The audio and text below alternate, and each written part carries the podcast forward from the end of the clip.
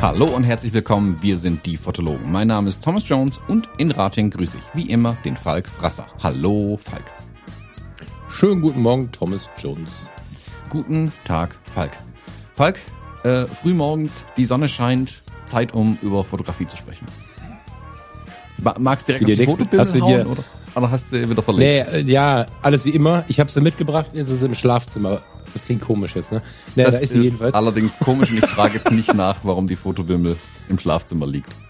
Ich frage aber nach, warum du dir für mich so ein hübsches Hemd angezogen hast. Weil ich eigentlich schon äh, in fünf Minuten Richtung Hochzeit losrennen muss. Äh, deswegen sitze ich schon komplett vorbereitet heute Morgen hier. Ähm, und ja, weil die Standesämter gerade irgendwie die Termine wild legen und die Leute jetzt bald morgens um 7.30 Uhr heiraten lassen, glaube ich. Ich habe das erste Mal letzte Woche mich wieder ganz schlimm so gefühlt, als wäre irgendwie voll viel zu tun, weil wir einfach keinen Termin gefunden haben. Das war ziemlich geil. Also das war faszinierend. Ähm, ja, äh, du hast das Hemd schon an. Da müssen wir mal gucken, dass wir uns jetzt hier noch mal ein Stündchen äh, die Ruhe gönnen, bevor du ins Chaos stürzt. Na, hoffentlich so chaotisch äh. wird es nicht werden, aber ähm, nur früh. Leichte Hektik heute in dem Tag drin. Ich glaube, viel gestresster dürfte der Friseur sein, der seit zwei Stunden vermutlich an der Braut rum äh, bastelt. Ähm, oder der Bräutigam, der vermutlich noch nicht mal aufgestanden ist, so wie ich die kenne. ja, die guten alten Hochzeiten. Ich find's faszinierend. Ich find's faszinierend, dass es auch mal so früh losgehen muss. Wir sind ja nach wie vor irgendwie äh, in der Überlegung, sollen wir es jetzt noch machen, sollen wir es dann machen, wenn wieder viel geht und so. Und wenn mir eins klar ist, dann ist mir klar, dass wir keinen Termin so annehmen können, der irgendwie dafür sorgt, dass ich um fünf Uhr aus dem Bett fallen muss. Also schon gar nicht auf meiner eigenen Hochzeit einfach nicht möglich. Wir hatten damals die Trauung um 13 Uhr und wir waren auch um 5 raus, also da kommst du eigentlich fast nicht drum rum. Wenn du ein bisschen was vom Tag... Thomas, wenn du ein bisschen, ich habe neben dir gelegen, wir waren nicht um 5 raus. Du vielleicht Um 7. Ähm, aber wenn du halt in einigermaßen entspannten Tag hinten raus haben willst, musst meiner Meinung nach fast um 13 Uhr die Trauung irgendwie durchziehen. Dann hast ganz viel Zeit über den Mittag, Kaffee trinken, gemütlich Kuchen essen und ja, so. Ja, 13 Uhr ist doch super, dann ja. kann ich um 9 Uhr aufstehen. Alles gut. Oh, je nachdem, was du alles noch machen musst, wenn du vorher fotografieren willst oder so. Wenn die Fotografen einstressen mit dem schönen Licht am Morgen.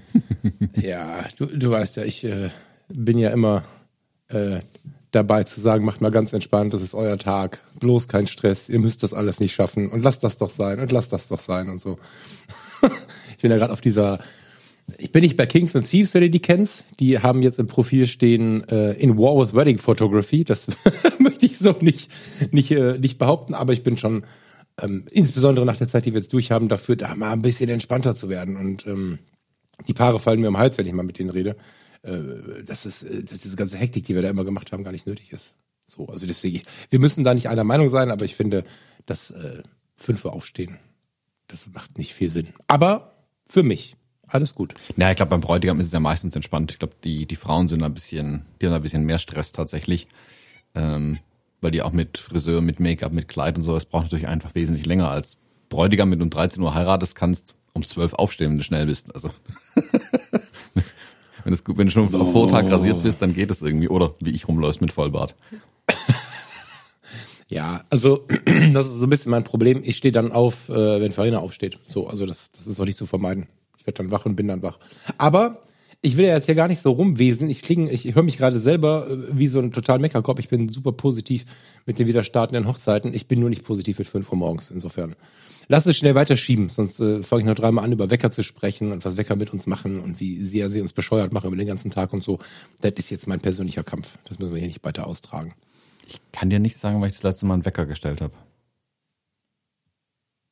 Wirklich nicht. Also das ist wirklich ein ganz um schräges. 0.30 Uhr gestern, äh, heute Morgen.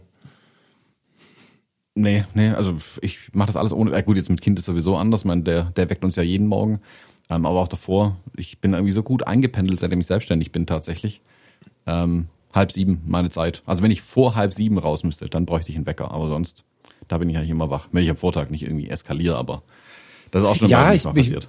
Ich, ich schlafe auch lange nicht mehr so, so, so, so ausgedehnt irgendwie. Also ich weiß nicht, wann ich mal bis neun geschlafen habe, aber boah, das würde ich mir nicht trauen. dann ist doch mal gemütlich, dann kriegst du es mal doch nicht mit oder so.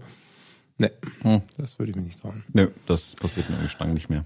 Aber auch erst Wo, wirklich, seitdem ich ähm, selbstständig bin tatsächlich. Da habe ich dann irgendwie so meinen Rhythmus und ja, meinen Rhythmus einfach gefunden. Also ich weiß genau, wie viel Schlaf ich brauche.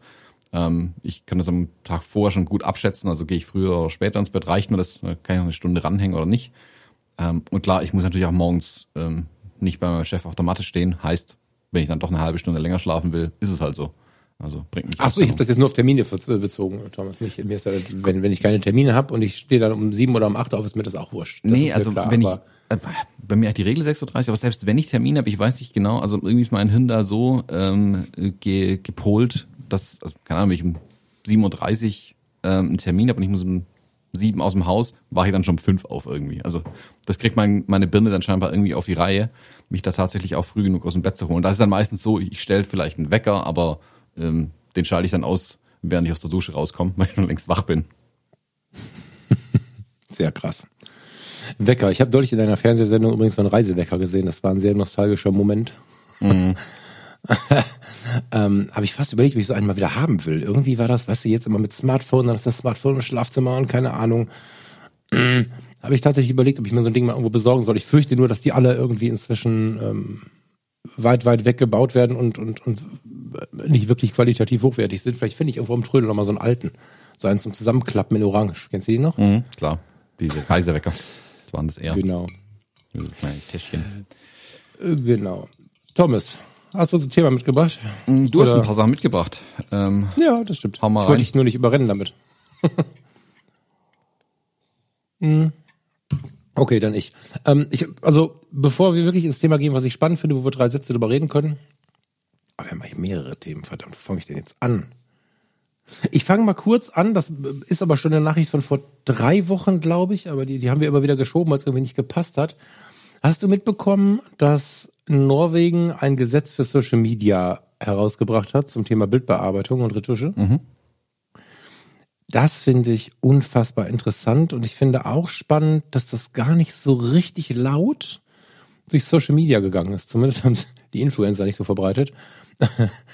finde ich super interessant. Ich bin nicht tief eingelesen, deswegen möchte ich nur kurz drüber sprechen. Was ich aber weiß ist, dass äh, es tatsächlich ein, ein Gesetz gibt, in dem dargelegt wird, dass ein, ein, ein Influencer oder einem Internet tätiger Mensch, der mit seinen Dienstleistungen auch verdient, Werbung schaltet, monetär oder in, in Ware, das ist, glaube ich, wenn ich das richtig verstanden habe, egal, dass dann ein Foto, auf dem du zum Beispiel dein, dein Selfie äh, bearbeitet hast oder eine App dafür benutzt hast, gekennzeichnet werden muss als bearbeitet.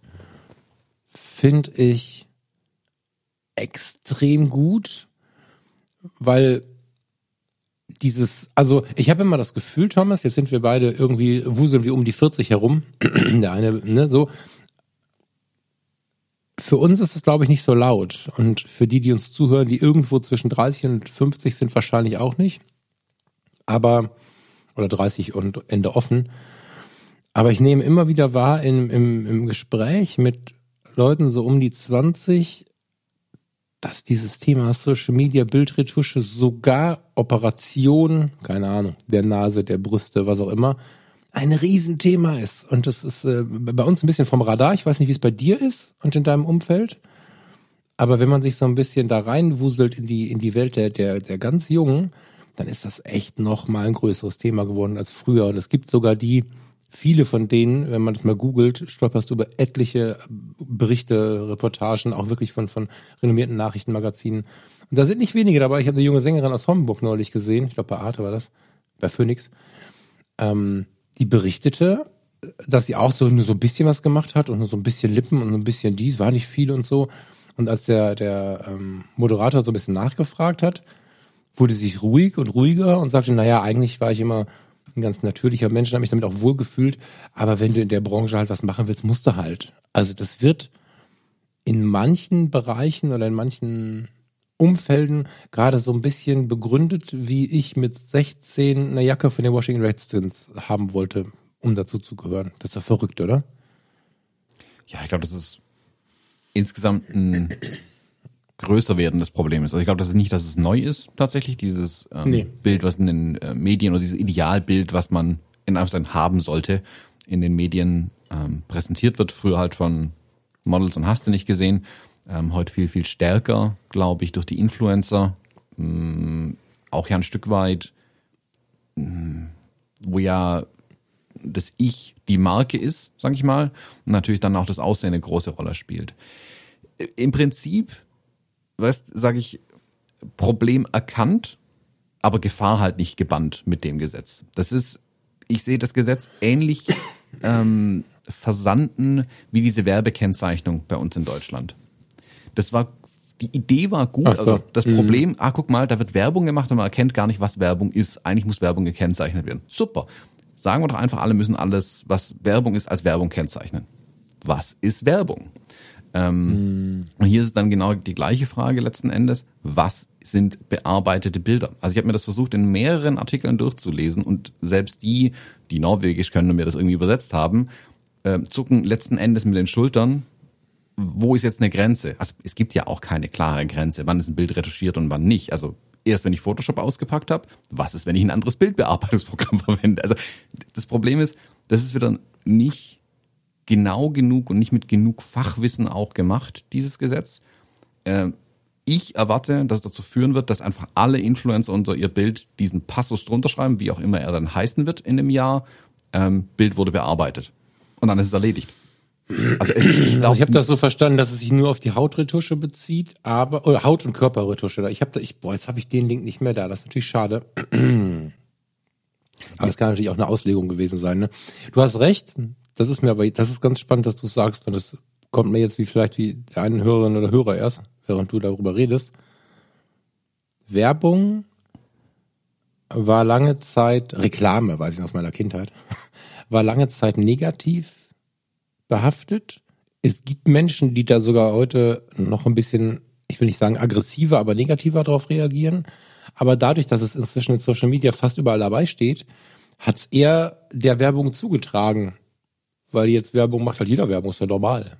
Also genau. da hast du recht. Und das, das stimmt. Da habe ich den Aspekt habe ich noch nicht gesehen, dass das natürlich die ganze Geschichte. Mein, mein Ding war halt, okay, wie du schon sagst, Gefahr erkannt, kommuniziert draufgeschrieben und dass daraus dann diese Body Positive, Selbstliebe, Self-Love und so weiter, dass die dann noch ein bisschen stärker werden, weil man einfach weiß, es gibt eine Gegenposition.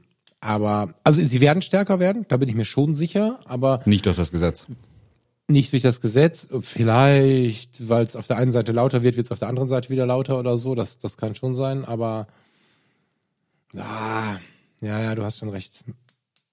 Also, ich meine, die Frage ist, was sonst machen. Ne? Also ich finde es besser als nichts machen, da irgendwie darauf reagieren. Ich meine, Kampagnen und und halte ich für besser also, tatsächlich. Also ich halte. Ja, ja, es gibt ja, ne, es gibt ja Kampagnen und immer und immer wieder stolpert man drüber und es ist ja auch so, dass die ähm, dass diese ganzen Hashtags Selbst, Selbstliebe und sowas, das sind ja auch quasi natürlich entstandene Kampagnen. So und die laufen auch und die funktionieren auch, aber es bräuchte eigentlich zwei, drei, vier, fünf Influencer, die dann überspringen. Ich meine, auch die gibt es, aber zwei, drei, vier, fünf machen es halt auch nicht aus.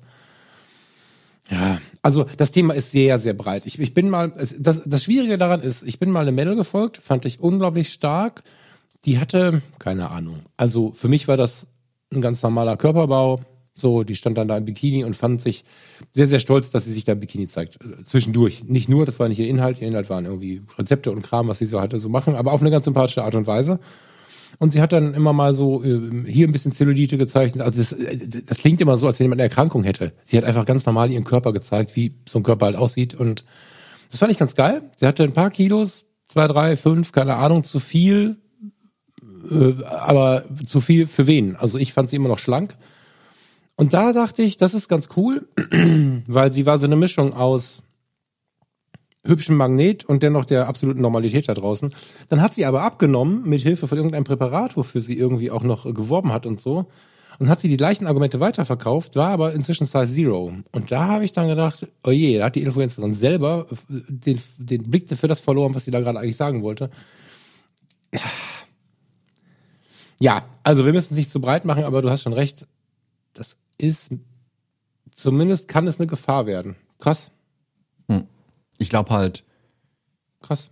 Ich glaube halt, das ist ein, ein Stück weit verpuffen wird, wie diese Werbekennzeichnung auch. Und ich glaube wirklich, dass es eher damit funktioniert, wenn du die Leute überzeugst. Also mit Verboten, in Anführungszeichen ist jetzt ja nicht ein Verbot, aber mit so einer Gesetzesklatsche änderst du, glaube ich, tatsächlich relativ wenig. Ich glaube, das Was du nicht vergessen darfst bei der ganzen Geschichte ist, dass, dass du, wenn du ähm, Werbung kennzeichnest, die sensiblen Menschen auf Werbung das schon wahrnehmen, auch wenn es in der breiten Masse eher angenommen wird.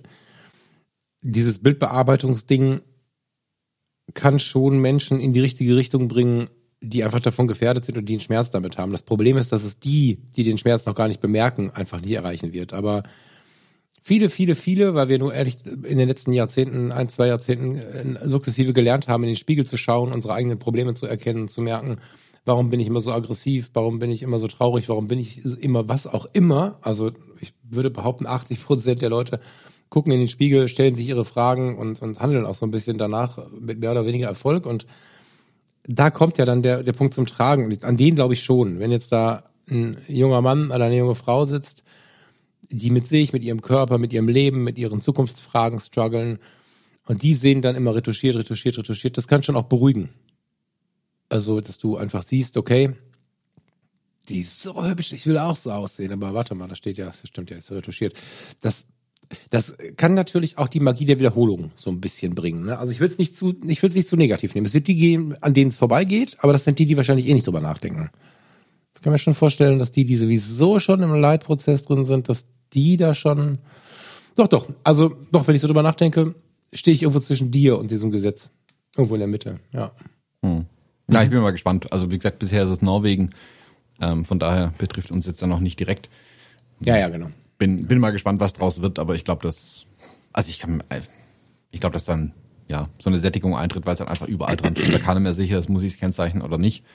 Und wenn mhm. dann am Ende, keine Ahnung, eine Cola-Dose dran steht, retuschiert, weil, ah, schreibt man mal zur Sicherheit hin, da hinten sieht man Menschen laufen, ja, dann kann es irgendwie auch wieder lassen. Also ich glaube, die Idee, wie gesagt, die Idee finde ich ja richtig und gut, ähm, dass sie das erkannt haben auch, dass man da was machen muss. Vor allem die Jugendlichen, glaube ich, muss man da ein Stück weit davor schützen. Und mhm. Ich glaube aber, also ich gehe jetzt mal von mir als Jugendlicher aus, ähm, das hätte mich vermutlich auch nicht interessiert, was die Erwachsenen sagen. Also ich glaube, du musst die Jugendlichen über ihre Peers erreichen, also über die Influencer tatsächlich zum Beispiel oder über ähm, eine entsprechende Gemeinschaft. Und ja, da gibt's Bewegungen, die in die Richtung stoßen. Ähm, das ist auch super, finde ich auch richtig, richtig gut, ähm, was da passiert. Ich weiß nicht, ob das Gesetz jetzt den Ausschlag geben wird, tatsächlich. Es hilft vielleicht, aber wie gesagt, ich, ich fürchte Das halt, Ding ist ja, wir sind ja äh, fortwährend auf einem Weg. Ne? Ich meine, die Lösung ist ja selten mit einem Schnipp gemacht. Genau, weißt aber du, da sitzen, da sitzen Leute, äh, keine Ahnung, wie das in Norwegen ist von der Struktur her. Wir kennen das ja von Deutschland. Die Jungen und Dynamischen sind inzwischen vielleicht da, aber hart in der Unterzahl. Und dann entscheiden Menschen, die sich Instagram vorher, weil es auf der Tagesordnung stand, angeschaut haben, ich will nicht zu negativ reden. Ich, das muss nicht so sein, ne? aber die Gefahr ist groß. Und dafür, für die aktuelle, für den aktuellen Generalbass der Politik ist das ja schon erstmal ein Schritt. So, ne? Und, aber du hast recht, das ist Spekulation. das würde ich jetzt ähm, ja mal abwarten. Aber ich, ich finde es gut, dass da überhaupt irgendwas passiert. Ja, so viele Themen wurden halt immer irgendwie nicht ernst genommen und waren nicht wichtig und so. Und ja, jetzt langsam merken sie, okay, cool, da müssen wir dann doch mal drüber reden. Das finde ich ganz gut. Hm. Sogar ja relativ zeitnah, also hat jetzt auch zehn Jahre gebraucht oder so. Eine Gesetzgebung ja, das, ist Problem, das Problem ist ja, dass ja genau, das Problem ist ja, dass das relativ zeitnah ist. Das ist nicht meine Vorstellung von Gesetzgebung, aber ja. so äh, finde ich das so, ja. ähm, so, wir können eigentlich mal direkt springen. Wir sind in Eile, deswegen ähm, müssen wir aufpassen, nicht zu sehr zu rennen, Thomas. Aber das passt eigentlich ganz gut, weil wir gerade so bei jungen Leuten sind und ähm, wir haben ja immer mal wieder über dieses Bundesinstitut für Fotografie gesprochen. Oder das, das in Planung befindliche Bundesinstitut für Fotografie. Und da haben wir bei den letzten Sendungen noch so ein bisschen überlegt, wird's jetzt Düsseldorf, wird's jetzt Essen, wir haben in Düsseldorf die Düsseldorfer Fotoschule, wir haben die Bechers, wir haben das NRW-Forum, wir haben all diese großen Kunsthäuser, die sich mit der Fotografie beschäftigen. Und in Essen haben wir auf der Zeche Zollverein ja ebenfalls die großen Institute, die, inzwischen kannst du da äh, die Fotografie wieder studieren, so. Und jetzt ist es Essen geworden.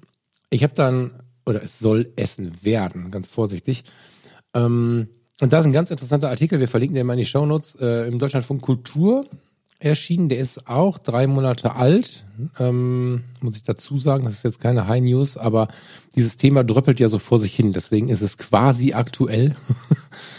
ähm, Finde ich immer wieder spannend. Also wer es noch nicht mitbekommen hat, das Institut ist äh, jetzt für Essen geplant. Jetzt diskutiert man aber hinter den Türen und jetzt auch äh, im Deutschlandfunk vor den Türen so ein bisschen darüber rum, was ist denn jetzt überhaupt ein Bundesinstitut für Fotografie? Was, was, was machen die? Und wird das jetzt ein, ein tolles Ausstellungsgebäude oder sollen die, wollen die sich wirklich wissenschaftlich irgendwie ähm, kümmern? Und äh, da ist ein ganz guter, interessanter, interessanter Artikel entschieden, in dem sie den Fotografen Thomas Struth in so ein kurzes Gespräch geholt haben. Der gehört auch zur Düsseldorfer Fotoschule. Ist also ganz interessant, dass der quasi äh, als alter Düsseldorfer nach der Vergabe an Essen jetzt so ein bisschen darüber spricht und ein bisschen überlegt. Und äh, in diesem Artikel haben sie unter anderem einen Satz gebracht, den ich total spannend fand, der auch zu diesem junge Leute-Ding passiert, äh, zu diesem, diesem junge Leute-Ding passt. Ähm, er sei froh, heute kein Fotokünstler, kein junger Fotokünstler zu sein. Weil wenn sie sich so stark behaupten müssen gegen die digitale und globale Konkurrenz auf allen Kanälen, wird es schwer. Das Interessanteste an der Fotografie sei nicht die Fotografie selbst, sagt Struth, sondern das, was zu dem Bild geführt habe. Die Beweggründe der Autorinnen und Autoren, wie die in den Bildern eingebettet sind und ob das zum Sprechen kommt, das ist für mich ein großes Kriterium. Zwei super interessante Aspekte fand ich. Also erstmal sagt er ja, dass es total schwer ist, sich heutzutage zu behaupten und er gehört ja zu diesen intellektuellen, zu der intellektuellen Riege der Fotografie, zu denen die studiert haben und da habe ich kürzlich, habe ich ja letzte Woche erst erzählt, mit der Beate Knappe lange drüber gesprochen, dass der Modus der Studierten ganz anderer ist als von uns Seiteneinsteigern oder auch wiederum ganz anderer ist von den, von den handwerklich Gelernten. Und wir sind sehr in Geschwindigkeit. Wir behaupten uns, wir müssen jede Woche was posten und hin und her und ähm, haben Instagram als Tool, was irgendwie Fotografie ja auch nicht so richtig zuträglich ist. Habe ich bei Instagram jetzt auch ein paar Postings zugemacht, wo ich ein paar verschiedene Größen gemacht habe, parallel ein Bild in der Foto-Community hochgeladen habe. Viele Hörerinnen und Hörer haben sich beteiligt und geguckt und verglichen, sind in der Fotocommunity mal gucken gekommen.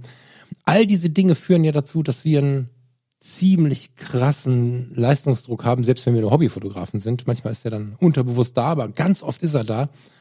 Und er hat das, er hat das thematisiert und hat gesagt, na ja, es geht ja eigentlich viel mehr um das Warum als um, um die Fotografie an sich. Also Blendezeit ISO, was wir oftmals nicht du und ich, aber äh, wir allgemein gesprochen oftmals so weit hochheben. Und er spricht da was an, was ich total schön finde, weil ich bin ja noch sozialisiert worden, äh, mit zwölf Fotos im Jahr sind eine gute Ausbeute. Das ist so ein Adams-Zitat, was mich geprägt hat und äh, was mir bis heute ja eigentlich, also genau genommen habe ich ja das große Glück, teilweise einen Monat nichts zu posten und dann wieder ein schönes Bild zu haben, dann was zu posten, dann mache ich mal 20 am Stück und dann mache ich wieder drei Wochen nichts. Ich bin da ja relativ entspannt mit. Aber ich weiß, dass ähm, nicht wenige Menschen richtig Stress damit haben und auch mit diesen Nachfragen. Jetzt hast du ja schon nichts mehr gepostet, alles klar, fotografierst du noch und so. Ähm, wie empfindest du diese, diese Bundesinstitutkiste und dann dreh mal die Kurve zu diesem, zu dieser Aussage vom Struth. Da würde mich deine Meinung mega interessieren. Ähm, also Bundesinstitut, Daumen hoch. Super geile Idee. Mehr Geld da reinkippen, bitte. Ähm, ich glaube, das ist eine richtige und wichtige Sache. Es ist eigentlich irgendwie mh, hm, erschreckend, dass es das bisher in Deutschland nicht gab. Mh, hm, du hattest mir hier in Notion das Zitat, so wie du es gerade vorgelesen hast, ähm, reingestellt. Und mein erster Gedanke ähm, ging in Richtung der Malerei. Und ich habe jetzt den Artikel mhm. offen vom Deutschlandfunk.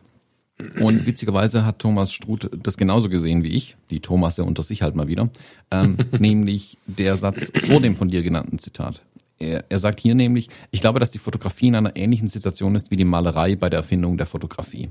Weil das war das, was ich ihm erst, in, also seinem Zitat erst entgegenwerfen wollte, aber er hat selber gesagt. Deswegen glaube ich, dass wir mhm. da in die gleiche Kerbe schlagen, er und ich. Ähm, kennst du äh, Oskar Gustav Reiländer? Einer der ersten mhm. Fotografen, 19. Jahrhundert. Gibt's eine nee. super Episode bei Fotomenschen ähm, zu ihm. Ähm, er war einer von denen, die die Fotografie technisch weit über die damaligen Grenzen hinausgebracht hat quasi. Also er hat die Fotografie mhm. wirklich weiterentwickelt mit ähm, Bildern, wo alle dachten, das geht so gar nicht. Oder die Malerei damals auch gesagt hat, diese lächerlichen Fotografen, ähm, damit kann man keine Kunst machen. Und das war das, was ich ihm hier so ein bisschen, also dem von dir genannten Zitat, wie gesagt, das war nicht vollständig, äh, entgegenhalten wollte, so nach dem Motto, die alteingesessenen Fotografen mit Baskenmütze und Schal sagen, ah, diese jungen Leute mit ihren Videos und ihrem digitalen Kram. Ähm, ich glaube, also Thomas Strute sieht ja genauso. Ähm, und ich glaube, wir Fotografinnen und Fotografen sind jetzt in genau der Position. Wir sind die alte Technik. Also Fotografie ist nicht neu. Ähm, andere Dinge sind neu. Und ja, es wird schwerer für die jungen Leute, sich in der Fotografie zu behaupten. Das liegt aber nicht nur dran, weil jetzt Hashtag TikTok aktuell ist oder so und Videos und Kram und Gedöns und digitale Kunst und was man da alles hat.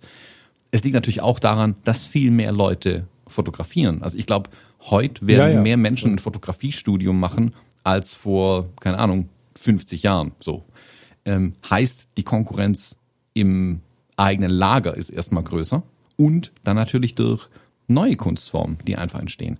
Das ist natürlich aber auch ein Stück weit der Lauf der Dinge. Deswegen umso wichtiger, sowas wie dieses Bundesinstitut für Fotografie zu haben, um zu schauen, okay, wa was lässt sich mit Fotografie machen? Wo lässt sich Fotografie ähm, mit anderen Dingen verbinden? Was kann die neue Kunst, die da kommt, von der Fotografie auch lernen? Das ist ja, es ist eine stete Weiterentwicklung und ich glaube, da die Hacken in den Boden zu hauen, sagen nein, nein, nein, wird dann nicht helfen. Glaube ich, nachdem ich jetzt sein Zitat ganz gelesen habe, glaube ich hier aber auch nicht tatsächlich. Ähm, deswegen bin ich sehr, sehr gespannt, was da tatsächlich rauskommt. Finde ich total interessant, wie du, wie du das aufgenommen hast. Also erstmal ist der ganze Artikel voller seiner Zitate. Das heißt, ich äh, hätte den ganzen Artikel vorlesen müssen. Ähm, Zeigt das Problem mit Zitaten immer, gell? genau. Ähm, immer, ja, ja, genau. Ähm, Finde ich hochinteressant, wie du darauf reagierst, weil also erstmal muss ich vielleicht kurz so ein bisschen korrigieren. Äh, korrigier die immer so viel, Falk. Kriege ich wieder eine Mail von euch, ihr lieben Menschen. Ähm, ich muss kurz korrigieren, weil er hat ja geschrieben, kein junger Fotokünstler. Da er zu den Studierten gehört, spricht er vermutlich seinesgleichen an, was dieses Studium auch angeht. Das muss man da mal äh, vielleicht kurz erwähnen, weil ich habe es jetzt ja gerade in so einem Gesamtzusammenhang äh, der Menschen, die sich mit Fotografie beschäftigen, gelegt. Da habe ich ihn dann jetzt wahrscheinlich ein bisschen äh, breiter gemacht thematisch, als er das vielleicht wollte. Also das äh, vielleicht mal vorweg. Aber Es ist ja immer die Frage, wovon reden wir? Reden wir von kreativ unterwegs, kreativer Output? Oder reden wir einfach nur von Fotokunst slash Fotografie?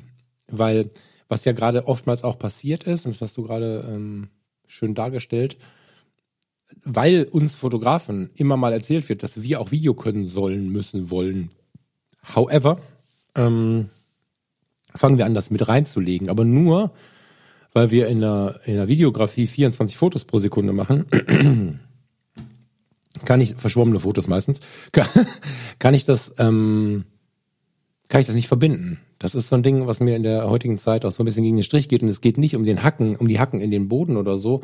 Und es geht auch nicht darum, dass äh, jemand nicht mit großer Energie vorangehen soll. Also du gehst zum Beispiel, wahrscheinlich daher deine Reaktion, mit großer Energie voran und bist auch ein Freund der Geschwindigkeit. Immer schon. Wir haben auf unserem auf unserem Fotologentreffen damals in Kassel äh, davon gesprochen, was macht uns aus. Und während bei mir der Hashtag 72 am Start war und ich gesagt habe, mein Ruhepuls ist mir wichtig und äh, möglichst viele Stunden am Tag mich im Bereich meines äh, Ruhepulses zu bewegen. Also 72 ist so nach Schulbuch der ideale Ruhepuls des Menschen.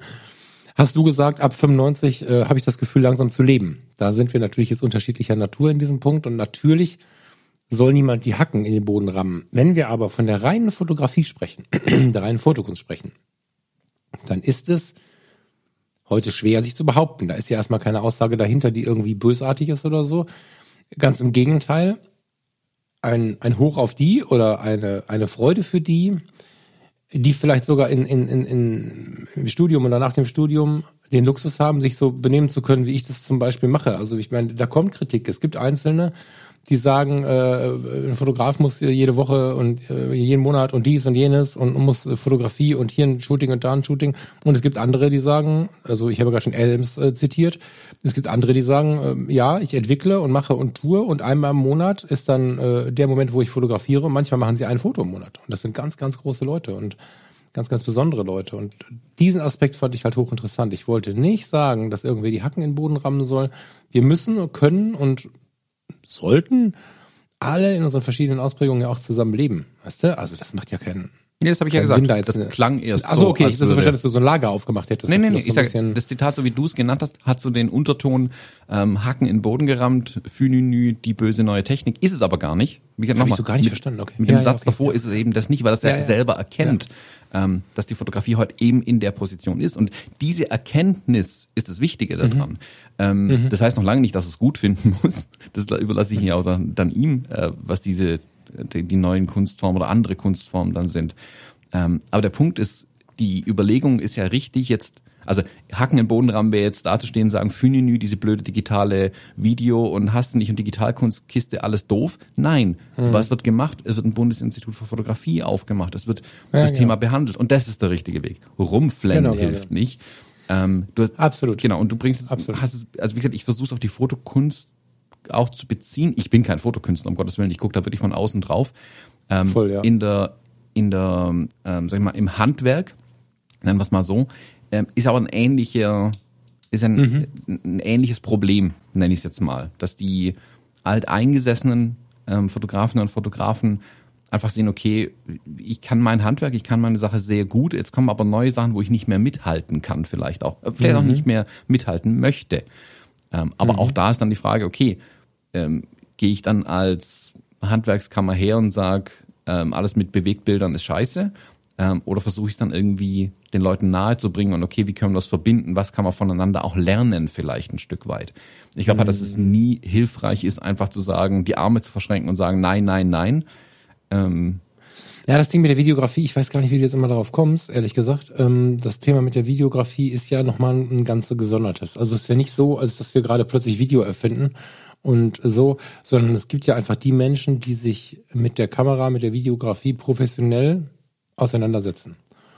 Und das gelernt haben, sich das beigebracht haben, wie das vielleicht wir, wir Seiteneinsteiger, auf welchem Weg auch immer sind sie da hingelangt. Und es waren ja bisher zwei Lager. Und nur weil in ähm, bestimmten Dienstleistungs- und Kreativbereichen das Thema Video gerade bei den Menschen gut funktioniert, ähm, würde ich es nicht zusammen, also im Moment noch nicht zusammenlegen wollen, weil da sind Menschen, die wirklich richtig Wissen haben und dann ist es ein bisschen wie bei der Hochzeitsfotografie eine Zeit lang, kommen so Seiteneinsteiger, die können eine Kamera bedienen, die auch eine tolle Videofunktion hat und rocken sich da auch so ein bisschen rein gerade. Ich will das nicht schlecht reden, das klingt jetzt krass, ne? aber ich überzeichne das, um so verständlich zu machen, was ich meine. Und, und sind plötzlich jetzt hier die Fotovideografen oder was. Und äh, Seiteneinstieg ist gut. Ich finde auch, dass es in ganz vielen Bereichen gut ist. Ich könnte ich jetzt auch noch eine halbe Stunde darüber reden, tue ich nicht, keine Sorge. Seiteneinstieg ist eine super Chance, die richtigen Leute an die richtigen Jobs zu bekommen und nicht Leute irgendwo sitzen zu haben, die keinen Bock haben. Das ist super gut. Aber die Videografie immer in die Fotografie reinzuschieben, das können ja Freunde sein, die beiden. Das ist ja nicht das Problem. Die können auch Verbindungspunkte haben. Aber die müssen nicht zusammengehören. So. Nö, Nur weil ich, aber es ist wie bei so so- vielen Sachen, dass der Markt das halt ein Stück weit, also im Handwerk, der Markt ein Stück weit bestimmt. Also bei mir kommt halt einfach mittlerweile oft die Nachfrage, ähm, wenn sie, also ich bin jetzt demnächst wieder auf einem ähm, E- Event zum Fotografieren. Ähm, das ist eine Delegi Delegiertenversammlung von der Tourismus Baden-Württemberg. Und da war dann auch die Frage, hm, könnten Sie da auch ein paar kurze Videoclips davon machen? Total klar. So, also, Aber das ist ja, deswegen, das ist ja ein kleiner Teil der Fotografie. Wir sprechen jetzt gerade weder von deiner noch von meiner Ausprägung. Wir sprechen nicht von Fotografie tut gut und Fotografie als Werkzeug und eigentlich auch nicht von der Business oder wie auch immer gearteten Dienstleistungsfotografie, sondern wir sprechen ja von dem übergeordneten Ding. Nee, nee, das ja meine ich ja. Deswegen habe ich ja gesagt, ne, so. bei mir im Handwerk sehe ich halt diese Ja. Videografie zum Beispiel reinrutschen. Bei Fotokunst, ähm, sei es Videofotokunst, sei es Augmented Reality, Virtual Reality Kram, also wirklich digitale Kunst. Es gibt ja auch Computerspiele, die ich wirklich als Kunst bezeichnen würde, und nicht als per se Computerspiel, wie man es vielleicht klassisch hier Mario hüpft über Schildkröten. Ähm, da gibt's ganz, ganz tolle Sachen, wirklich richtig tolle Sachen. Auch erzählerisch wird da viel gemacht. Und ich finde es interessant, dann sich wirklich intellektuell damit auseinanderzusetzen in der Kunst auch zu sagen, okay, schau mal, ähm, was lässt sich hier machen? Also was Kunst ist ja auch ein Stück weit Entwicklung. Kunst ist gegenseitige Beeinflussung im positiven Sinne. Also ich sehe was, hm, beeinflusst mich, was mache ich jetzt drauf? Was macht mein Gehirn da draus, meine Kreativität? Deswegen empfehle ich ja zum Beispiel immer nicht nur Fotos anzuschauen, sondern auch ähm, andere Künste anzuschauen. Geht Ja, ins total. Theater, Ja, ja, geht total. Ähm, schaut euch Skulpturen an, schaut euch Malerei an. Also da können die Fotografen, glaube ich, noch am meisten lernen tatsächlich. Ähm, und die Auseinandersetzung damit finde ich wichtig. Und das ist das, was ich mir vom äh, Bundesinstitut für Fotografie tatsächlich erhoffe. Also ich habe jetzt ein paar Mal Videografie genannt, weil es einfach nur das Erste ist, was mir einfällt. Aber ähm, es gibt ja viele, viele, viele andere Dinge, die da dazukommen. Ähm, Ah, der, also dieser Seitenhieb äh, im positiven Sinne wird da, glaube ich, keine große Rolle spielen. Es geht ja tatsächlich äh, auch um den Erhalt, mag man vielleicht das Hacken im Boden verstehen, aber und, und, das, und das Konservieren von dem, was da äh, passiert ist und unter Umständen passieren wird in diesem Bereich Fotografie. Ich kann mir nicht vorstellen, dass es da ein Interessenfeld gibt, zumindest kein ausgebreitetes, was der Markt gerade will. Da- Darum geht's ja bei denen auch gar nicht, ähm, was jetzt Videografie und sowas angeht. Natürlich ist für jeden Künstler der Blick zu anderen Kunstformen und auch das Ausführen derer ein ganz, ganz wichtiger Punkt. Das ist äh, richtig. Aber ich glaube schon, dass man sich mit dem Fotografischen auseinandersetzt. Und wenn wir das global betrachten wollen und nicht auf Handwerk oder meinen oder deinen Bereich oder so, dann ist es ja so, dass ähm, die Ausprägungen der verschiedenen Fotografen ja unterschiedlicher nicht sein könnten. Und diese eine Massenbewegung in die eine Richtung so ein bisschen zu zerspalten, indem man einfach sagt, es gibt noch andere Dinge und schaut mal, das ist Fotografie und das sind die Möglichkeiten der Fotografie und Sie werden sich mit Statistiken und mit, mit, mit, mit Bildern und Bewegungen auseinandersetzen. Sie werden wissenschaftlich daran gehen und das ist, glaube ich, der Punkt, den, auf den ich mich am meisten freue, auf den ich sehr, sehr gespannt bin. Ich meine, der Bau von so einem Ding und die Installation von so einem Ding wird ja sehr, sehr lange dauern. Das heißt, ich werde noch mehr graue Haare haben, wenn das fertig ist. Aber insofern ich da nicht im Rollstuhl rein muss, freue ich mich da total drauf. Weil ähm, zugegebenermaßen auch der Erhalt so ein bisschen dafür zielt. Also wenn wir uns die Fotografie als solches angucken und sagen nur, wir gehen jetzt in eine Ausstellung für Fotografie, Punkt. Dann stellt ja dazu niemand die Frage, warum ist ja kein Video? Oder wieso hat ja keiner ein Bild gemalt? Oder wieso steht hier keine Büste im Foyer? Vielleicht steht ja eine, aber die Frage, das wird keinen interessieren. Und in der, in der wirklichen Fokussierung auf die Fotografie ist ja der Blick auf früher und der Blick auf morgen in beiden Fällen super spannend. Und dieses Institut für Fotografie hat eine Riesenchance, nämlich die haben Zeit und Geld, also Zeit braucht Geld, weil da Menschen ja arbeiten, dann sich damit auseinanderzusetzen, ohne diesen Zeitenstrom, in dem wir alle irgendwie mitgetrieben sind oder mitgetrieben werden, vorangetrieben, von dem wir vielleicht auch weitergetrieben werden, wenn wir stehen bleiben wollen. Und das ist, glaube ich, der interessante Blick, weil wir haben heute das große Problem, das ist eine Kritik, die ich nicht selten anbringe, wenig Zeit für das eigene, nein, wenig Zeit für das eine eigene Bild. Das ist ähm, total symptomatisch äh, dafür, finde ich, für diese ganze Zeiten und Stress und, und, und auch Quantitätsproblematik, dass ganz, ganz wenige Menschen in der Lage sind, das hat nichts mit den Menschen zu tun. Und die, die in der Lage sind, sind nicht die Superhelden, sondern das liegt einfach an der, an der Gesellschaft im Moment, dass wir ein Bild machen und sehen, okay, das ist richtig krass. Und dann haben wir vielleicht ein Jahr später noch eins und zwei Monate später oder wie, in welchem Zeitrahmen auch immer das passiert. Und diesen Blick auf das eine, ein, eine Foto, das ist bei Instagram zum Beispiel völlig verloren. Und es gibt Fotografien, die kannst du allenfalls als Story, wenn du das zuf- zufällig im Hochformat fotografiert hast, äh, senden. Und es gibt, ähm, ich hast es wahrscheinlich gesehen bei mir, ne? Ich war die Tage echt, das war echt beeindruckend. Wir wissen alle, dass Instagram eigentlich zu klein ist für Fotografie. Wir nutzen es dennoch alle, weil es am meisten benutzt wird. Und jetzt habe ich die Tage ein Foto hochgestellt, das ähm, auf dem iMac in groß, fand ich das völlig faszinierend. Beim Fotografieren war der Moment irgendwie toll. Ich lade es in die Foto-Community, die das Bild in fast der Größe meines iMacs irgendwie dargestellt hat. Auch geil. Ich lade es bei Instagram hoch und denke, was ist denn das für ein Quatsch? Da kannst du ja nichts erkennen. Und die wenigsten Leute scrollen, zoomen drin rum und so. Es gibt ganz, ganz viele Ansätze, die einfach an, wenn man sich dieses Institut vorstellt, davor ist eine Hauptstraße, dann rasen da ganz viele Autos vorbei mit Leuten, die den Kopf nur aus dem Fenster strecken und da hingucken und unter Umständen dabei vielleicht sogar einen Unfall bauen. Also es ist, es ist so ein, so ein Strom, den wir gerade haben. Und dieses Institut, das würde ich mir erhoffen, vielleicht liege ich da auch völlig falsch, keine Ahnung, aber würde ich mir erhoffen, bringt uns wieder zurück dazu, dass wir feststellen, was ist die Fotografie? Was ist mit dieser 61. Sekunde? Und nicht, warum ist die scharf oder unscharf, sondern was ist denn da passiert? Und warum hat der Fotograf das denn fotografiert? Und wen hat er denn da fotografiert? Um mal an das Bild von letzter Woche von Beate Knappe zu erinnern. Danke für die große Resonanz übrigens. Ähm, vielen Dank. Ähm, da ist ein Warum dahinter. Und den Gedanken, den, den er jetzt hier ähm, mit dem, also den Gedanken nach dem Warum hat er ja am Ende dann auch nochmal so ein bisschen ähm, ausgeprägt in einem Satz. Ähm, so verstehe ich auch so ein, so ein Institut für Fotografie. Und weißt du, was ich meine? Die Fotografie, nicht Handwerk, nicht, nicht Markt, nicht Ja, sag ich ja die Zeit. Zeit. sage ganz bewusst im, im Fotokunstbereich und klammer das Handwerk ja aus. Aber ich glaube, also ja, bin ich bei dir prinzipiell. Ich glaube, dass sie sich mit solchen Sachen beschäftigen.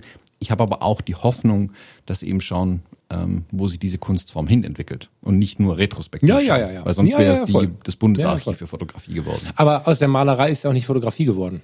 Ne? Deswegen wird aus der Fotografie nicht Videografie, sondern die Fotografie bleibt die Fotografie. Naja, aber ich glaube, dass die, die, die Beschäftigung mit anderen Kunstformen auch hier wichtig ist tatsächlich. Also Voll. auch zu sagen, okay, wie kann sich denn ein Fotokünstler in dieser Welt behaupten? Und das ist ja das, was ich, was er hier sagt. Wie gesagt, warum, warum ich das wichtig finde, sein vollständiges Zitat zu nennen.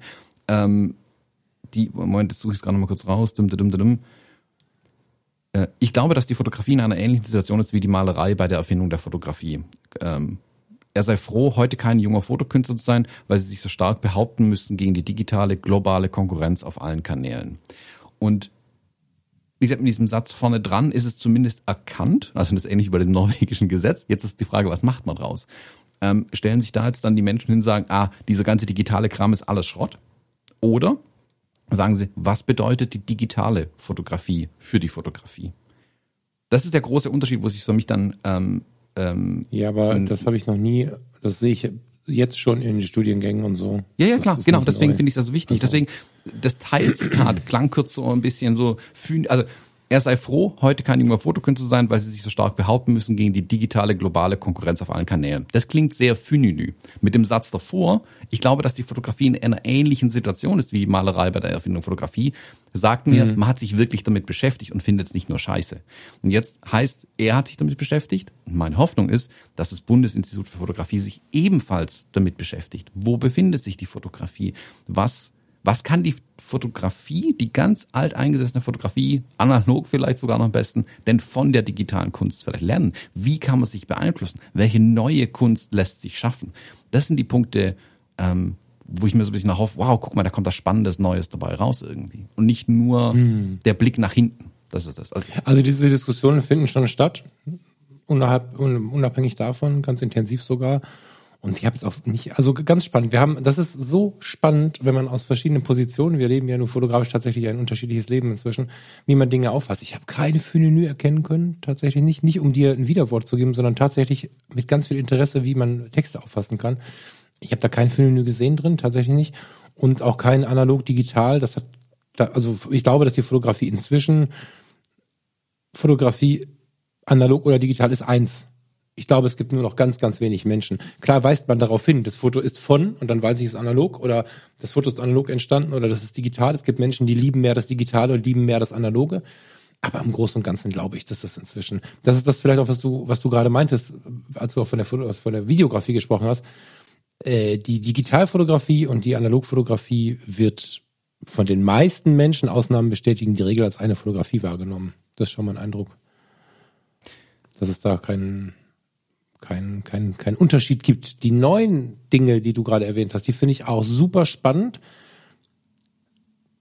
Gehören mehr in ein Institut für Kunst, weil es ja quasi genreübergreifend ist. So. Aber ja, also ich will dir gar keine Gegenposition gegen dich aufbauen. Ich merke einen leichten Widerstand vor dir. Das meine ich gar nicht und will ich auch gar nicht provozieren, sondern ich finde es einfach spannend, dass wir den Text unterschiedlich gelesen haben. Und das ist, ähm, ist ja immer wieder ein ganz guter Hinweis, weil wenn jetzt die, die Hörerinnen und die Hörer, die jetzt hier zuhören, sich das Ding dann anschauen, kann es ja sein, dass sie auch auf unterschiedliche Arten und Weisen aufnehmen, was er da sagt. Ich habe gar keinen alten Mann gesehen. Ja klar, ich meine, der, der gute Mann ist, äh, weiß ich nicht, wie alt ist er denn? Irgendwie in der 50, 60 so. Ähm, aber ich habe kein Fühlen, nichts gelesen. Deswegen ganz, ganz spannend, wie man das jetzt hier so aufnimmt. Und die Chance, die dahinter liegt, was auch immer da passiert, weil auch hier sind wir wieder in einem ganz, ganz spekulativen Bereich unterwegs. Die Chance dahinter ist halt groß, was die ernsthafte Erhaltung der Fotografie angeht, weil das könnte jetzt klingen wie ein Fühlen, das ist aber nicht so gemeint. Natürlich ist in einer schnelllebigen Zeit, in der die einen sagen, also ich habe dir von, von unserer Social Media Konferenz neulich äh, erzählt und da war ein Herr mit einer großen Ablehnung zu Instagram und Co. und eine 21-jährige Werkstudentin an einem Tisch mit uns zusammen. Und äh, während wir dann über Stories gesprochen haben, gab es schon das erste Problem. Das ist bis heute existent. Wir, wir tun immer so, als wenn die Leute nicht mehr da sind, aber sie sind da und auch in der Masse. Die gefragt haben, warum soll ich mir so viel Mühe geben, wenn das 24 Stunden später wieder weg ist? Die Frage wird nach, nach wie vor gestellt. Ganz, ganz viel sogar. Wir kriegen es nur nicht mit, weil die Leute sind dann gar nicht auf Instagram. Und während ähm, der eine sagt, jetzt müssen wir aber Informationen in die Story reinpacken, da ist ja gar nicht so viel Platz für das, was wichtig ist, zeigt die Werkstudentin auf und sagt, ey, Moment mal kurz, mehr als drei Stichpunkte liest sich kein Mensch mehr durch. Und da entstehen einfach gerade so Klüfte, wie heißt das? Also Klüften, wie heißt das denn? So, so, so Gräben, wie überall in der Gesellschaft gerade, finde ich sehr tragisch.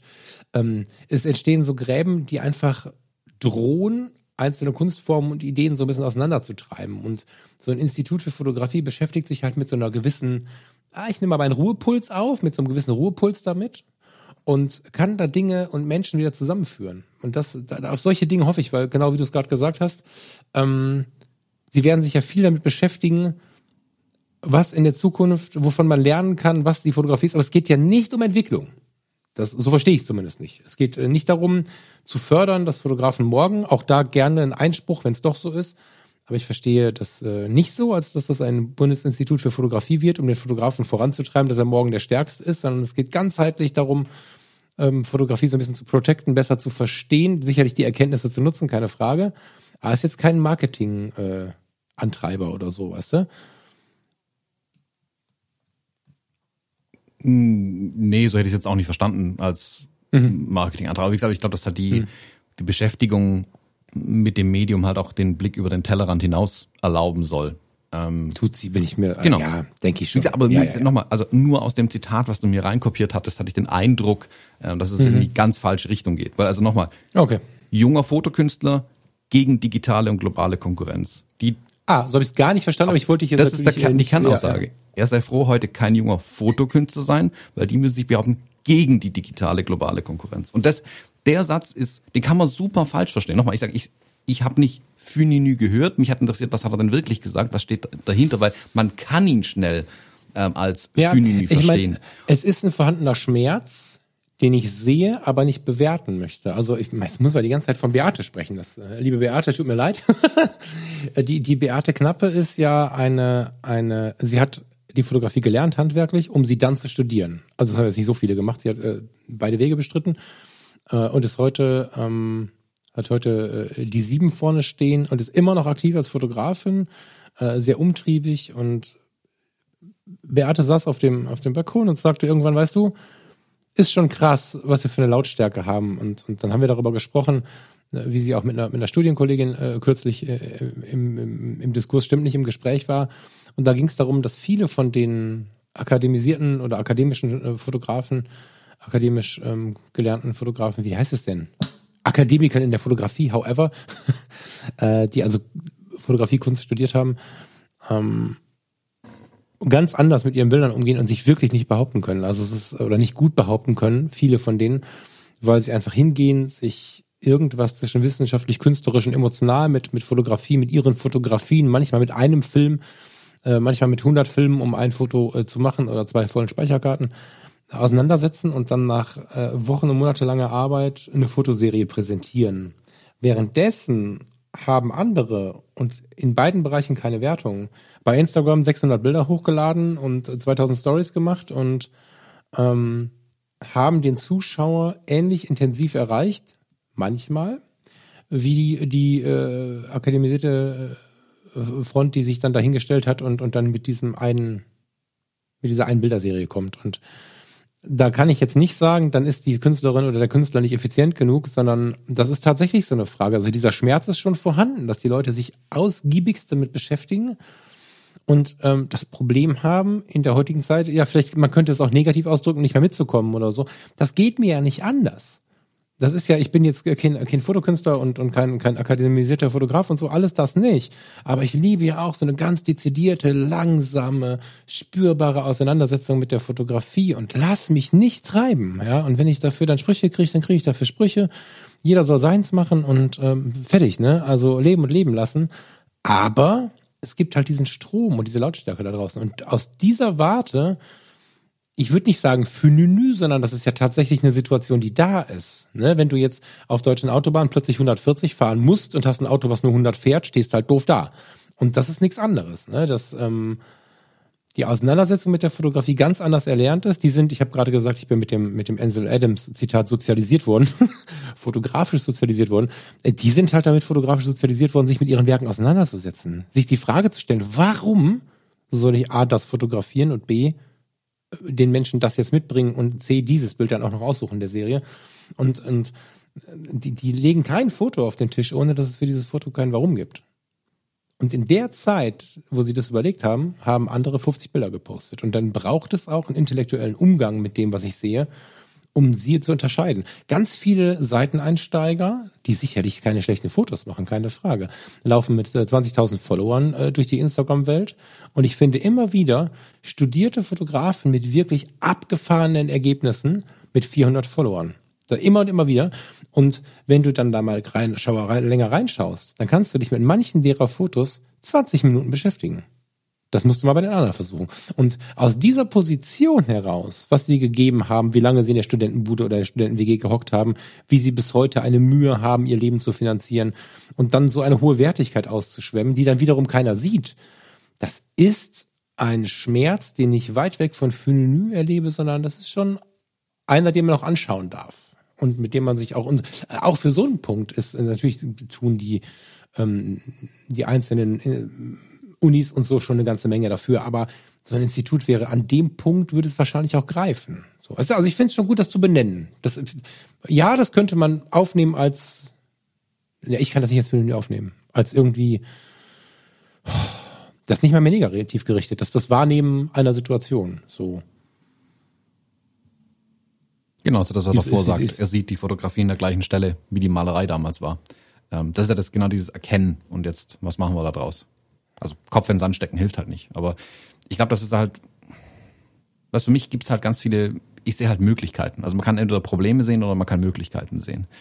Und ich sehe in diesen digitalen Kunstformen, in Video, ich nenne es nochmal, ähm, und auch dem Erzählen zu meinen Bildern auch die Chance, dieses Warum zu erklären. Ähm, die und eben zu sagen, okay, nicht auf seinen, ähm, also darf jeder machen, was er will, Gott. Ähm, aber ich sehe eben die eine ne Chance auch in neuen Dingen. und hm, ich Wer nicht? Auch viele nicht. Also genug, die sagen, nee, alles moderner Humbug will ich nicht. ja, die sind so wenige inzwischen, Thomas. Ich weiß, dass sie da sind, aber die sind ja erstmal disqualifizieren sie sich selber. Die Fotoläden, die kein Digital verkaufen wollen, haben heute äh, vermietet und fahren Taxi. Das ist ja, oder machen es wirklich zu einer Kunst. Das geht ja auch und auch wertvoll und gut.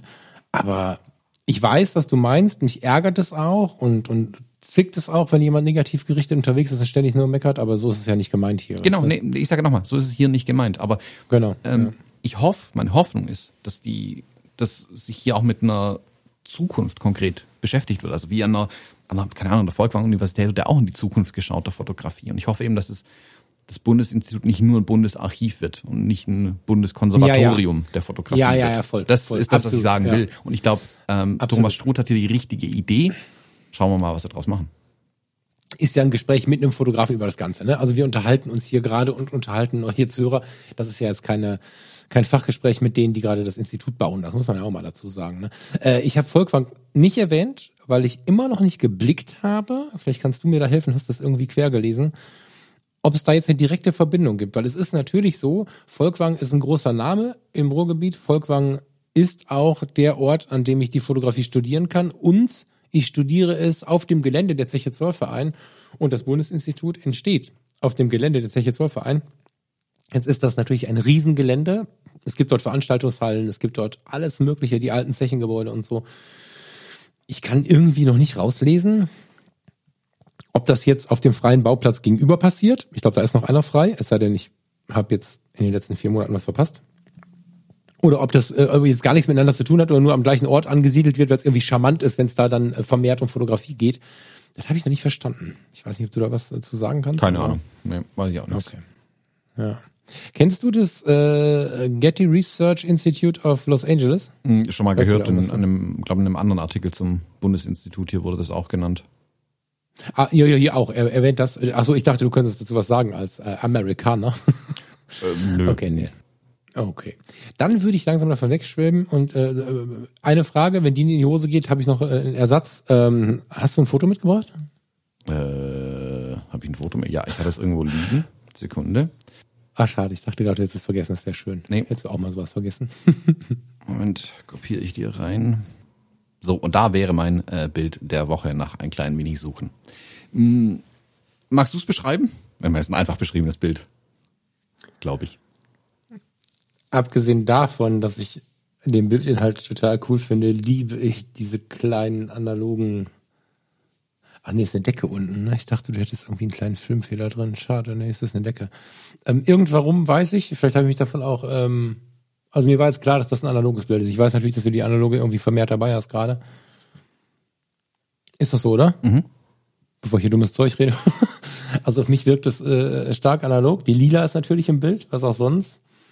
Ähm, jetzt muss ich natürlich extrem aufpassen. Da sitzt jetzt ein anderer Mann daneben, aber ich hätte jetzt gesagt, das ist die Lu, aber jetzt und, und euer Kleiner, aber mhm. das ist jemand anderes, ne? Anderes Pärchen, auch okay. mit Kind, genau.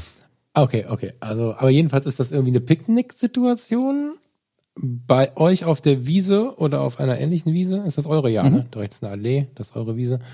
Ein äh, Bier kann ich sehen, die Lila kann ich sehen, ein total schönes Licht kann ich sehen. Ich kann aber nicht beurteilen. Nee, diffus ist das nicht, da hinten sind Schatten und Licht. Das ist ein relativ dunkel beleuchtete, belichtetes, äh, äh, also du hast unterbelichtet, oder? Ja, also knalle Sonne. mal knapp daneben mit der Belichtung. nee, positiv gesehen. Nee, nee, positiv gesehen, weil wenn du das voll belichtet hättest, wäre es halt zu hell gewesen. Das, ähm, weil es halt so, einen, so, einen, so einen fetten Kontrast hätte, weißt du? Du bist, du bist ja in den, in den absoluten Lichtern bist du ja bei so einem entspannten Normalwert. Finde ich voll schön. Ähm, Punkt. Ist ein schönes Foto. Ist ein schönes Foto, was zeigt, dass analoge Fotografie nicht immer nur trashy sein muss. Ich benutze die ja viel mit abgelaufenen Filmen. Ich benutze die ja viel mit der alten Rollei-Cord, die ähm, nicht abgedichtet ist. Ich habe nicht neue Dichtungen reingesetzt und so. Das heißt, da ist hier ein Fehler und da ein Fehler und so. Ähm, ich mag ja da das Unperfekte dran. Das Bild ist ziemlich perfekt für ein analoges und trotzdem sieht man es, finde ich. Mhm. Oder vermutet man es, dass es analog ist. Ja.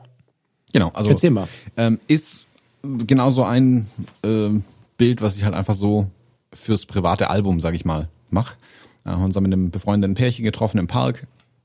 Ähm, deren Kleine ist, oh, lass mich lügen, zwei Wochen, glaube ich, nach unserem äh, auf die Welt gekommen. Äh, wir saßen dann gemütlich im Park, haben nachmittags, äh, oder ah, war schon abends eigentlich, ähm, gemütlich uns getroffen, Bierchen getrunken, also die, die eins trinken dürfen. Ähm, und die Lila ist da eben auch ein bisschen um uns rum, um die Picknickdecken im Kreis gelaufen. Und das ist so ein Schnappschuss, wo ich eigentlich die beiden da hinten fotografieren wollte, nochmal, wie sie auf der Decke sitzen. Und dann kam mhm. eben die Lila zu mir hergelatscht, hat sich genau vor mich hingesetzt, neben meine Bierflasche hingesetzt und dachte mir, oh, das ist ein super Motiv. Das nehme ich direkt mit, weil es immer wieder so wie so ein großer Entdecker in die Ferne äh, blickt ähm, und dann ja nichts Großes in der Ferne, glaube ich, entdeckt. Ähm, ich habe das Bild deswegen reingenommen, weil nach unserem Gespräch in den letzten Wochen, wo wir ja immer wieder analoge Fotografie erwähnt hatten, wo ich ja auch mit der äh, die F100 dann jetzt mittlerweile, aber das Bild ist ja noch mit der AE1 aber entstanden. Ähm, ja, ah, die okay. äh, F100, also das ohne Belichtungsmessung und ohne Autofokus entstanden tatsächlich das Bild. Ähm, oh, okay. Ist cool. ein Portra 160, glaube ich, für die, die es interessiert. Ähm, ich äh, werde das für die Episode trotzdem schwarz-weiß ziehen. Schlagt mich nicht, Thomas, kannst ja noch mal in die. Genau, es sind ähm, auch immer in den Shownotes drin, die Bilder. Also genau. auf der fotologen.de ja. slash und dann äh, überhaupt. Mm, ich habe es deswegen mitgebracht, weil wir hatten viel über analoge Fotografie gesprochen und kamen ganz, ganz viele Rückfragen dazu, warum ähm, oder Mann, sag mal, oder Menschen analog noch fotografieren, das ja eigentlich technisch besser mit einer digitalen Kamera geht, sag ich mal. Also das Bild hier wie gesagt, hätte man vielleicht ein bisschen heller belichten können. Ähm, es hat. Nee, nee, nee, nee, also, lass mich ausreden. Also, wie gesagt, es okay. gibt vieles, was man technisch mit einer, in Anführungszeichen, besseren Kamera hätte besser machen können. Ähm, aber also ich mache da auf jeden Fall noch ein YouTube-Video dazu und in der Vorbereitung für das YouTube-Video ist mir das Bild über den Weg gelaufen. Ähm, der Punkt an der analogen Fotografie für mich ist nicht die technisch beste absolut höchste Auflösung ähm, und größte Brillanz und hast du nicht gesehen in den Bildern zu haben. Analoge Fotografie ist für mich wie digitale Fotografie ein Werkzeug, ähm, um das, was ich im Kopf habe, umzusetzen. Ähm, und manchmal ist es auch einfach dieses entspanntere Fotografieren. Ich habe das Bild fotografiert, den Film zwei Wochen später erst zum Entwickeln gegeben, noch eine Woche später zurückbekommen und dann erst das Bild gesehen. Und ich habe mir auf der Wiese keine Gedanken mehr zu dem Bild gemacht. Nicht wie in der digitalen Fotografie das halt oft passiert. Ähm, das ist so der, der Kern, warum ich auch privat nach wie vor total gern ähm, mit Film fotografiere. Also es ist einfach, so wie ein Maler mehrere Pinsel hat, und so habe ich mehrere Kameras und manche davon sind eben analog. Ähm, und das ist der Grund, warum ich so eine analoge Kamera nach wie vor gerne dabei habe und mit der auch eben bestimmte Sachen gerne lieber mit einer analogen fotografiere. Das ist total süß, weil das irgendwie, das fühlt sich gerade so an, als wenn du das, was ich ja hier, ähm, also jetzt bin, also ich propagiere ja genau das, was du beschreibst, äh, für die eigene Fotografie. Und äh, dass du das im Prinzip auch lebst, aber mit der analogen halt als, äh, wie soll man sagen, als Nebenschauplatz. Das ist, äh, das ist ja das, was das gerade hieß, was du gesagt hast, finde ich äh, ganz interessant, weil es natürlich auch für denjenigen, der liefern muss, der diese Bildermasse, die ich gerade kritisiert habe, das war ja ein Blick auf den, auf, war ja nicht der Blick auf den Fotografen, der den Auftrag bekommt, so viele Bilder zu, zu ähm, liefern. Das ist, ist natürlich völlig in Ordnung und völlig normal, ne? also, bevor das jemand vielleicht falsch verstanden hat. Das war ja der Blick auf den, den Privaten, den, den Freiarbeitenden, der aus eigenem Antrieb meint, so viel liefern zu müssen, um gut genug zu sein. Ne? Und ähm, du musst ja im Alltag so unglaublich viel liefern, wo du einfach ganz klare Auftraggeber auch hast. So, ne? Das habe ich gerade auch nicht gemeint. Und da sich dann den, den Weg zu erschaffen oder den, den Moment, die Fotografie zu erschaffen, die es einem dann erlaubt, mit Langsamkeit daran zu gehen, das ist natürlich super schlau. Das können andere vielleicht auch digital. Du kannst das manchmal auch digital, das weiß ich. Aber es ist natürlich einfacher und, und klarer umzusetzen, wenn das Medium dann ein bisschen ein anderes ist. Finde ich gut. Mhm. Genau. Mag ich sehr.